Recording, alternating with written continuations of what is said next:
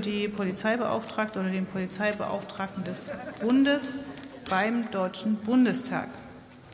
Hier ist es verabredet, 39 Minuten zu debattieren.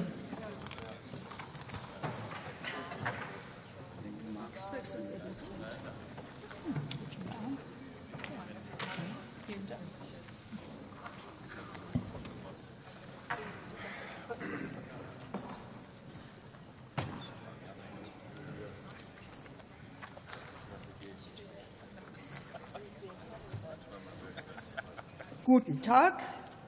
Wie die Kollegin Göring-Eckert Ihnen schon ankündigte, kommen wir zum Polizeibeauftragtengesetz. Und wenn alle ihren Platz gefunden haben, können wir auch mit der Debatte beginnen.